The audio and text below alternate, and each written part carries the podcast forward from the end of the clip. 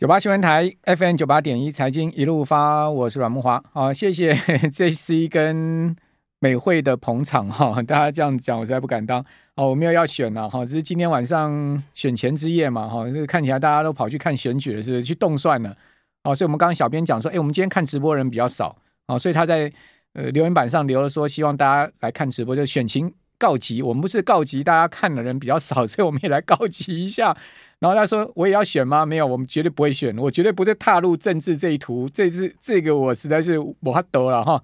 哦，那我们今天晚上虽然没有选，但我们也要唱感恩的心。好，我们要来唱这条歌。好，我们要感恩谁呢？感 恩感恩我们所有的听众朋友跟我们的观众朋友哈。好，现在已经是进入到这个感恩的季节哈。我们要感感谢支持财经一路发 Podcast 的朋友们。哦，那个财经一路发 Podcast，因为大家的。”的支持啊、所以我们稳居商业类的前五名哦，也有朋友朋友默默的订阅哦，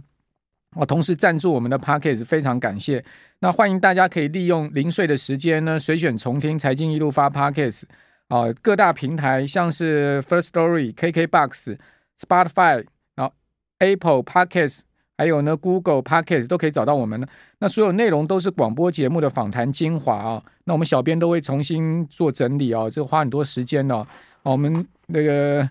小编都是搞到晚上九点钟才下班呢。哈，有一次我 晚上九点钟回来开车，哎，那丽你怎么现在才下班哦？很辛苦。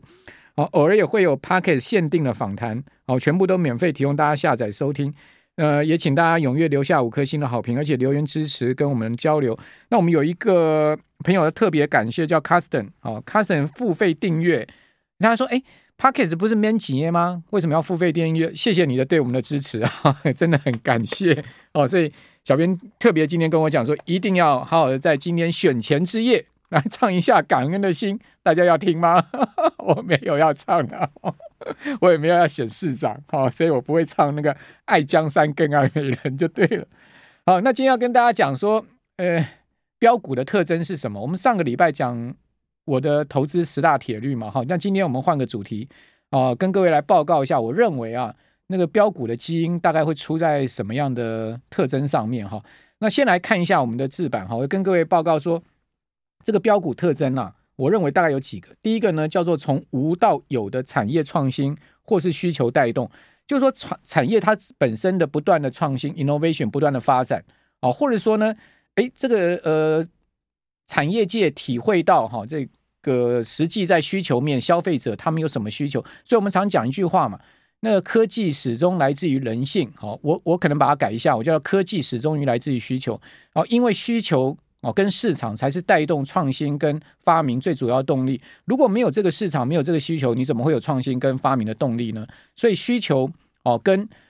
市场哦，以及创新跟发明，它其实是并轨的哈。啊，那呃，举例呢，就是像智慧型手机啦、电子商务啦、好电动车啦，好或者新药新疗法哈，这些都是有这个需求啊。然后呢，而进一步的创新，甚或说新有这个创新之后呢，进一步的。哦，发展这个需求，比如说电子商务，最早是从这个网络发展起来的嘛。大家都知道，网络最早美国发展起来，它其实是军方在使用的。哦，这个 Web 是主要是军方在使用，后来就变成民用。那民用之后呢，因为网络的发展之后呢，就带动了很多有关网络方面的需求出来。哦，这个就是呃，从产业到需求。那当然，像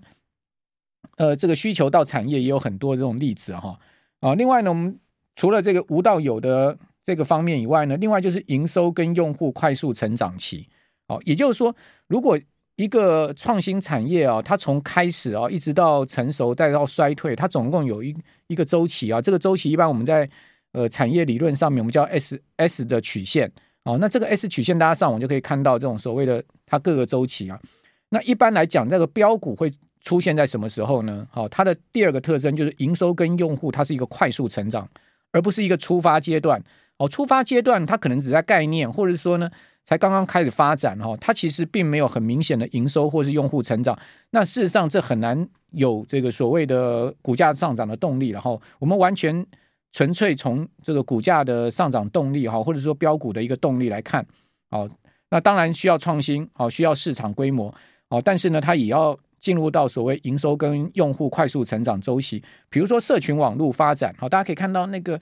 呃当。脸书哦，从零到有的时候呢，脸书股价飙升最快速那一段时间哦，其实呢，就是它的用户不断的一亿、两亿、三亿这样在跳那段时间哦，它的整个成长的力道非常强啊，这个股股价的成长力道很强。但时至去年到今年，脸书的股价大跌七十趴，为什么？因为脸书已经进入到一个高原期，它在成长动力已经很低了，而且呢，它已经发现它的用户开始在流失，哦，实动的用户啊，哦，各种呃上面的种种数据都不支持它的股价再继续上涨，哦，就变成说它已经出现有一种高原往下掉的状况，就 S 曲线出现另外一个周期了，除非它能在这边推出另外一个新的产品，哦，或者新的运用，但很可惜了，它进入到元宇宙，大大家知道元宇宙其实。就是初期嘛，它还没有到用户跟快速成长期哦，还没有到这个营收啊跟用户快速成长期，所以哦，元宇宙就是对脸书的股价推升的助力不够。可是在这个时候呢，马克扎伯克啊，他又把公司的名字改成 Meta，哦，全力压注在元宇宙上面，而招致了股东的大量这个大大量跟大幅的批评啊，说你是不是呃已经才华老去啊？哦，准备要叫他明年下台啊？所以市场现在在谣传说。明年扎伯克有可能要辞职啊，辞去脸书 CEO 这个职务啊。哦，那现在看起来这个脸书是有点风雨飘渺了哈，就有这样的一个状况。那第三个呢，就是市场无限宽广的想象空间。也就是说，虽然有市场，但是我们要看一下这市场的规模到底有多大。如果这个市场规模非常大的话，才会容纳得得下哦这个呃众多在这个产业里面的标股哈，或者说呢。呃，大家才可以共同去分一杯羹。如果这个市场非常小，哦，只是一个小少数的逆取的市场的话，哦，恐怕那个营收成长、用户成长也很有限哈、哦。那接下来呢，就是规格或标准制定者，也就是说，它本身要有能力去做规格跟标准的制定，哦，变成是一方之霸。比如说，我们讲说安卓系统、iOS 系统，哦，这种制作到呃全世界大家都共同要用的系统的时候呢，那它就变成是垄断。哦，比如说你安卓系统啦、iOS 系统，然后就变垄断。哦，垄断呢，基本上它有这种标股的特征，所以你看谷歌的股价曾经涨过非常大的幅度。哈，哦那这就是很明显的例证。哈，就是说这个标股的特征，我个人研究下来看到过很多标股在过去十年涨十倍以上，甚至涨到百倍。比如特斯拉的股价，哦，尽管今年大跌，哦，跌到两年来的低点，但特斯拉的股价，如果你从二零呃，一二年算到现在，哦，它已经它的涨幅大概是一百倍，哦，它曾经涨过超过两百倍，哦，但因为股价大大跌的关系，所以现在涨幅大概缩减到一百倍，一百倍都非常，不要讲一百倍，十倍都非常不得了了，那一百倍，十年十倍，好，这个特斯拉是十年一百倍的股价的涨幅，好，那这是呃，我我讲的这个四个特征啊，那未来的标股哈，我觉得我们刚刚讲的是过去，啊，这个标股我们可以看到它的基基因跟协协同哈。那未来的标股呢？它怎么样找出标股？我觉得第一个呢，就我们刚刚讲那四大特征哦，你去研究哦，这个产业或者个股具备这个四大特征的。另外，最好是从需求面着眼哦，最好是消费性需求，也就是说呢，大家都要使用的，像新药哦，你总会生病啦，哈，你总会有这个呃特殊需要的疗法啦，等等。就是说，全世界有这个七十亿人口，那个市场是无限宽广。手机，你看人手一支哦，所以说。这个市场是无限宽广，好，所以市场面很重要。第二个、第三个呢，就具备市场成熟机遇，好，并非是只有概念。这是我刚刚讲的营收跟呃用户能不能大量的这个成长，哈。第四个，已经有早期先驱投入者，而且具具备市场认同基础的，哦，早期先驱投资者已经看到开开快要开花结果喽，然后后进者跟上来，然后又发现哇，大家越聚越多，打群架，哦，这样的一个现象出现，呈现供应链产业规模，哦，那这样子的话就是。具备这种所谓的标股产业，或者是说呃未来标股的特征，哦，比如说呢，我们看到最近这个电动车，哦，新能源车，哦，就有这样的一个特征，哦，呃，今年大陆新能源车的销售概况，大家可以看到，虽然说它的增幅是往下掉，但是呢，呃，整体而言呢，仍然是非常的火爆，哈。那根据中国成联会啊最新公布的数据，今年十月啊，大陆的乘用车的零售销售量，哈，十月份就是一百八十四万辆。年增七点三趴哦，其中呢，新能源乘用车的零售销售达到了五十五点六万辆。你可以看到，总共卖一百八十四万辆里面呢，五十五点六万辆是新能源车。我们这边先休息一下，等一下回到节目现场。九八新闻台 FM 九八点一财经一路发，我是阮慕华。好，我们继续来谈哦，中国大陆今年十月哈，它的汽车零售销售量一百八十四万辆，年增七趴多。但你可以看到，新能源车的销售量哈是年增七十五趴哦，这是不成比例啊，十倍了哈。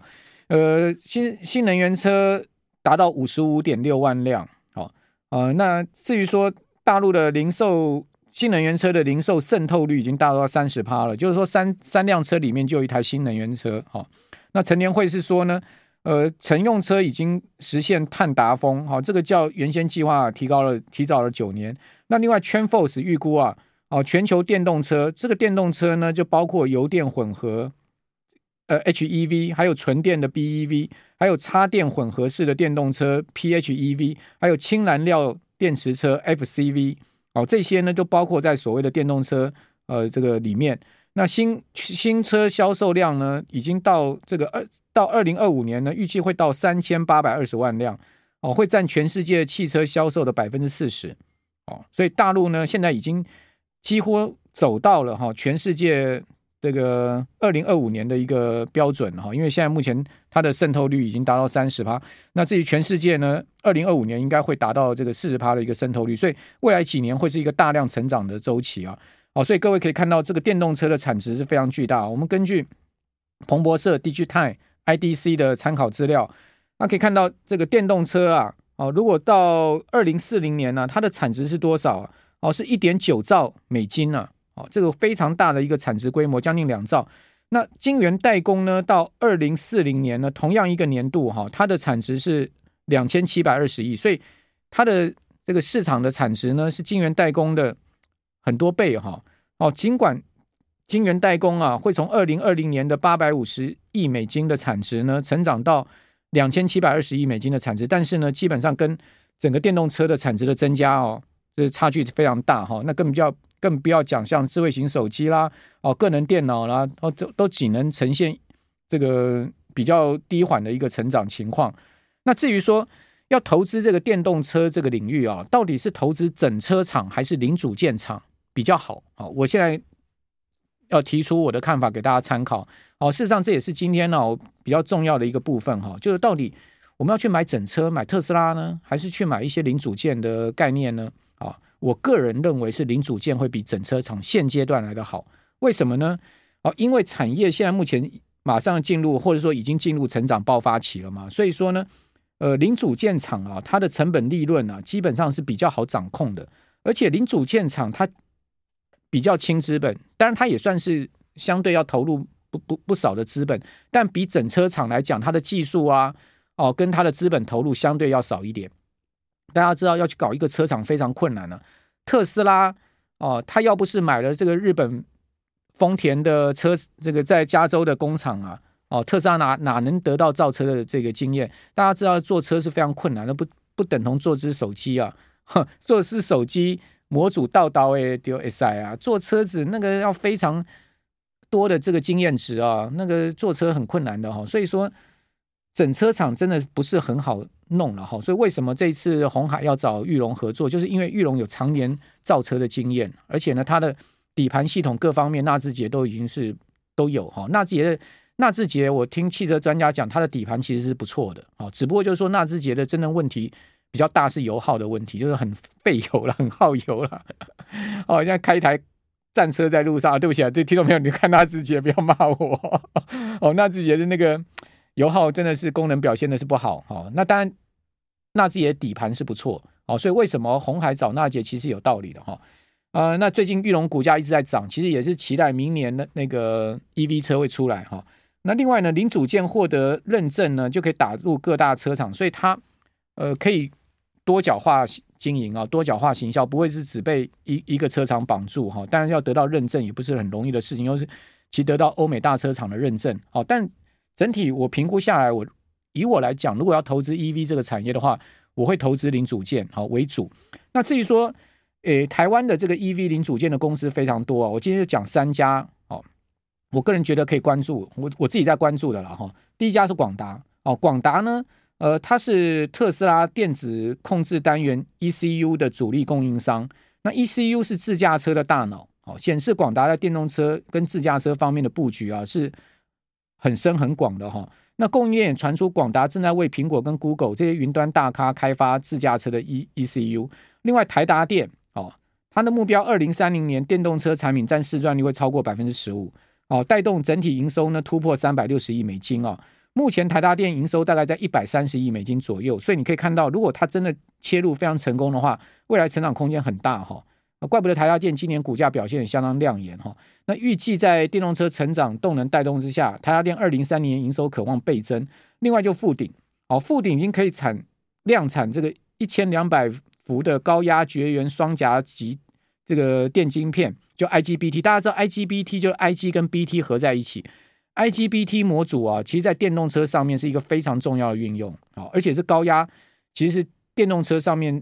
大家都知道，电动车的上面的零呃电子零组件最主要就是要有高压哈哦。然后呢，碳化系 SiC 的运用在富鼎呢也完成六百伏的呃肖特基二极体的 SBD 好，跟九百伏跟一千两百伏高压 MOSFET 好，它都已经开发跟投产。那渴望在红海 H M I H 联盟跟电动车供应链抢得先机，好，所以大致先跟各位报告我个人观察的三家公司。另外，接下来跟大家报告七档电动车 ETF，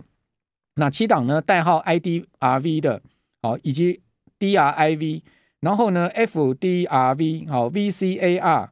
H A I L K R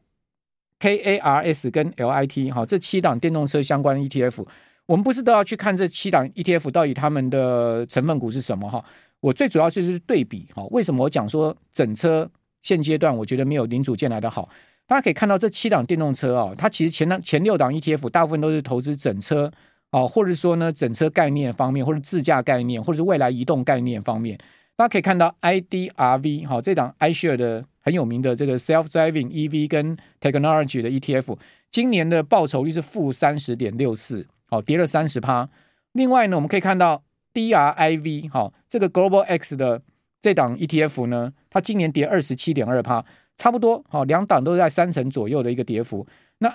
FDRV 今年的跌幅更大，三十八点二八趴，这个是富达的哈，Fidelity 的这档 ETF 跌幅更大，将近四成。那 VCAR 好，呃，它今年跌幅呢更惨哦，将近六十趴。HA I L 今年跌幅是四十点五二趴，好，那 K A R S 呢？今年跌幅是三三趴，所以呃，一般来讲的话，大致上应该都在三成左右的跌幅，那跌到四成五成，那就比较离谱了啦。哦，那种就当然你就看看就好，三成正常。好，因为他们所选的股票像特斯拉啦、辉达啦这些股票，大概今年都是很大的跌幅，所以难免啦，他们有三成的跌幅。但是这档不一样哦，L I T 你可以看到它今年跌幅就二十趴，为什么？因为它就是投资这个锂电池零组件概念，好，所以